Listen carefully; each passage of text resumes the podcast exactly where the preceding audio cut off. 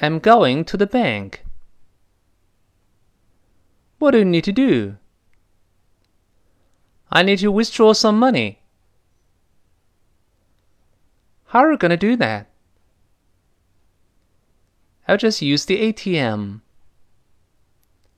What's that? It's the automatic teller machine.